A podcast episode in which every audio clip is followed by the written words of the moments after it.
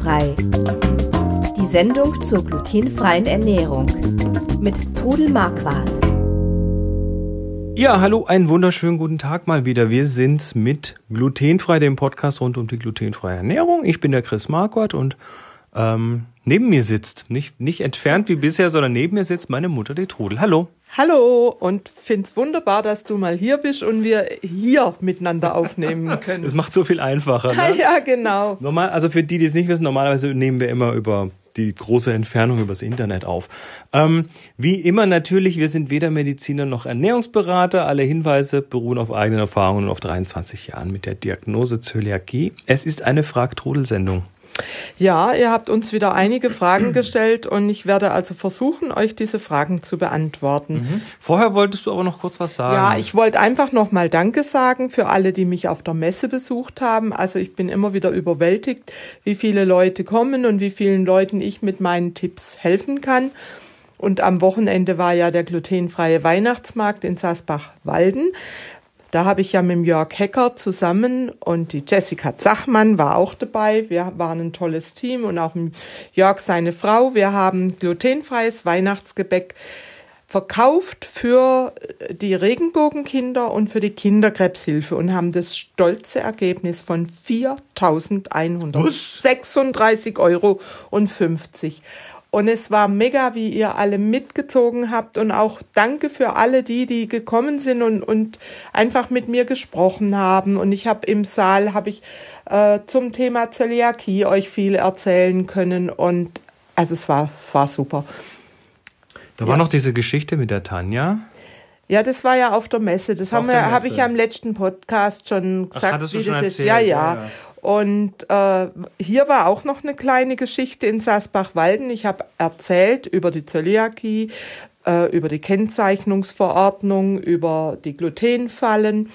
War sehr spannend und ich muss auch sagen, ihr habt auch richtig tolle Fragen gestellt, weil mir fällt auch nicht immer alles ein und da konnte ich eben auf diese Fragen eingehen. Und zum Schluss hat mich ein Herr etwas ange ja, wie soll ich sagen? Angeranzt. Angeranzt, dass ich einen Quatsch erzählt hätte. Und ich habe ihn dann gefragt, wieso? Und dann hat er zu mir gesagt, ja, man dürfte als Zöliakie-Betroffene nur die Dinge mit der durchgestrichenen Ähre essen. Oh, da wird er aber einen sehr langweiligen jo. Speiseplan hab haben, wenn er nur das ist, was, wo diese ja. Ähre drauf ist. Habe ich auch zu ihm gesagt. Ich habe gesagt, es ist aber schade, wenn sie nur das essen, weil das schränkt sie total ein. Mhm. Er hat dann nochmal äh, was dazu gesagt und ich habe dann zu ihm gesagt, wissen Sie was, essen Sie das, was Sie für sich für richtig halten und ich mache so wie ich es für richtig halte. Also ich kann euch sagen, ihr müsst nicht nur die Produkte essen, wo die Ähre durchgestrichen ist. Ein bisschen, äh, ein bisschen gesunder Menschenverstand, mitdenken hilft schon ganz schön weit. Und lesen können. Ja, genau. Das ist es nämlich. Es steht nämlich drauf, was drin ist. Ja, gut. Ähm, eure Fragen. Wir haben äh, eine ganze Menge bekommen. Wir sind unglaublich happy, wie toll ihr Fragen reinwerft. Gleich vorweg für die, die das noch nicht getan haben. A, es tut nicht weh und B, es ist ganz einfach. Ihr geht auf glutenfrei-kochen.de. Dort im Podcast ist ein großer grüner Knopf und da steht Frag Todel drauf und da könnt ihr einfach in so eine Box eure Frage reintippen und dann landet die bei uns und dann landet sie auch mal in so einer Sendung. Wir haben so viele Fragen bekommen, dass die gar nicht in eine Sendung reinpassen. Deshalb müssen wir die ein bisschen aufteilen. Das machen wir jetzt nach, ja, nach Eingang der Fragen. Ja, ähm, so würde ich auch sagen. Ja. Fangen wir mal vorne an. Genau. Bridu schreibt, wie kann man Lievito aufbewahren und wie lange? Kann man Lievito Madre auch tiefkühlen? Ähm, nee, Livieto. Ich sage immer Lievi, Lievi, Lievito. Habe ich am Anfang auch Livieto. Gesagt.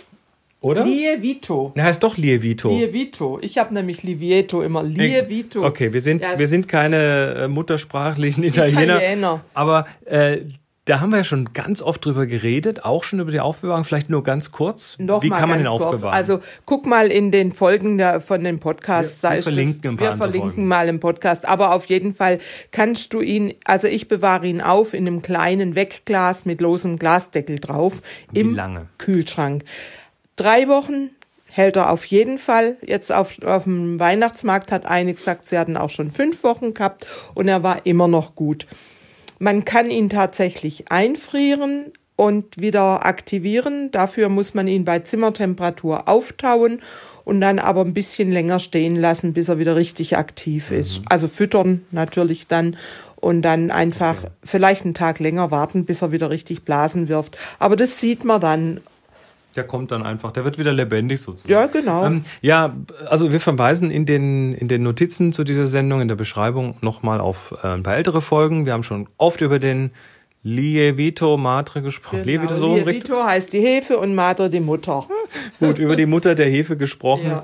Ähm, und da sind diese Informationen auch nochmal drin. Die Sonja schreibt, Hallo liebe Trudel, ich wollte nur mal loswerden, dass ich sehr froh bin, dass wir auf der Messe letzten Herbst in Stuttgart beim Showkochen gesehen haben. Achso, sie haben dich gesehen, ja. ja, ja. Seither gibt es fast nur noch Trudels Rezepte bei uns. Kind glücklich, Mutter glücklich. Vielen lieben Dank für die tollen Rezepte. Liebe Grüße, Sonja mit Tochter Lisa. Die ist nämlich der Zöli.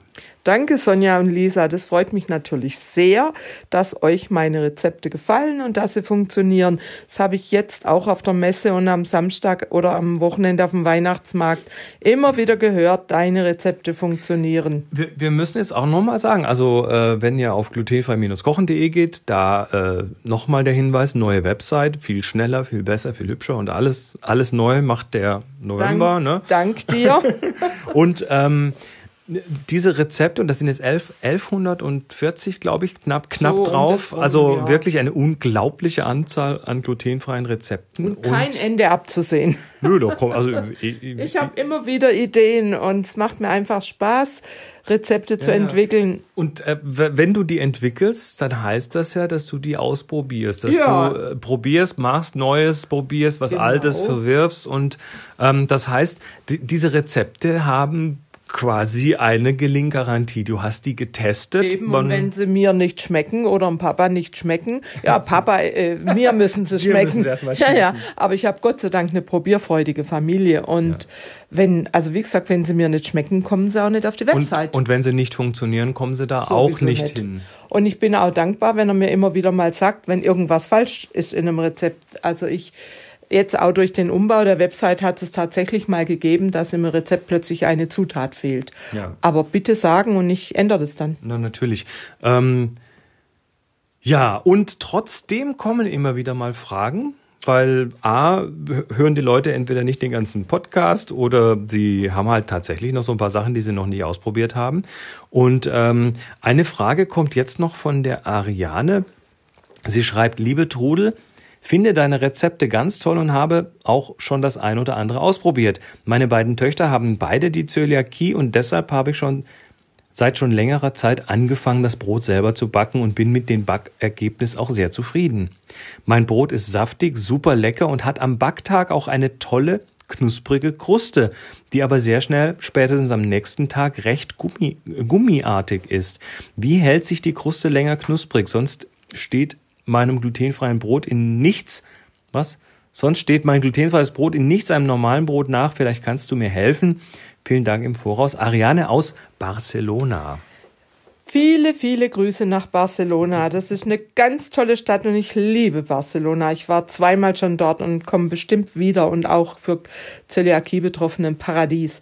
Aber mit dem, mit der Brotkruste, ich weiß das. Also ich back unheimlich gern das No-Need-Brett, das Brot ohne Kneten, weil das wirklich eine krachende Kruste hat. Aber auch da wird die Kruste durch das Lagern wieder weicher, weil das Brot ja Feuchtigkeit hat. Und wenn du das in einer. Vielleicht sogar noch mehr als andere ja, Brote. Und, ne? und wenn du das einfach in einer Dose oder in einem Beutel hast, dann geht die Feuchtigkeit auch wieder in die Kruste. Also das wird wohl nicht so ganz funktionieren mit dieser knusprigen Kruste. Aber gummiartig finde ich sie eigentlich nicht. Ja, das ist wahrscheinlich Geschmackssache. Kommt vielleicht auch ein bisschen darauf an, wie Ariane das Brot lagert. Man kann ja, also ich erinnere mich dran früher, dass wir Brot manchmal im Römertopf gelagert Im Tontopf haben. oder Tontopf. so. Aber wie gesagt, äh, was auch wichtig ist, dass du heiß genug backst, dass du zuerst mal mit also hat ja eine knusprige Kruste am ersten ja, Tag. Ja, okay, dann, ne? dann passt es ja auch, ja, ja. dass man erst mal heiß backt und... Und, und, äh, so. und und, und dann auch ähm, einen Dampfstoß, also mit ein bisschen Dampf ja, ja, das backt, dass die Kruste, Kruste, dann dicht macht ja, auch.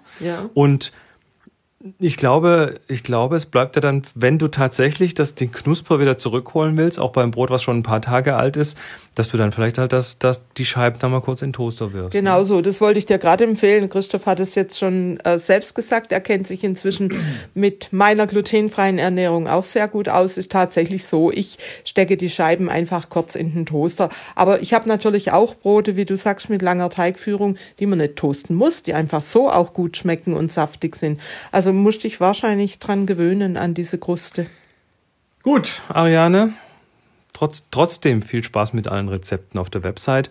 Das war's für heute. Wir sind in zwei Wochen wieder da. Bis dann, macht's gut und ja, ähm, frohes. Was, was haben wir eigentlich für ein Datum? Ich muss gerade mal schauen, wenn diese Sendung rauskommt, dann ist schon bald Weihnachten. Ja. Also flott, flottes Weihnachtsbacken auf der Webseite findet ihr viele schöne Weihnachtsrezepte und ja, macht's gut, bis dann. Ciao. Ciao. Sie hörten glutenfrei. Die Sendung zur glutenfreien Ernährung mit Todel Marquardt. Über 900 glutenfreie Rezepte und weitere Informationen auf www.glutenfrei-kochen.de.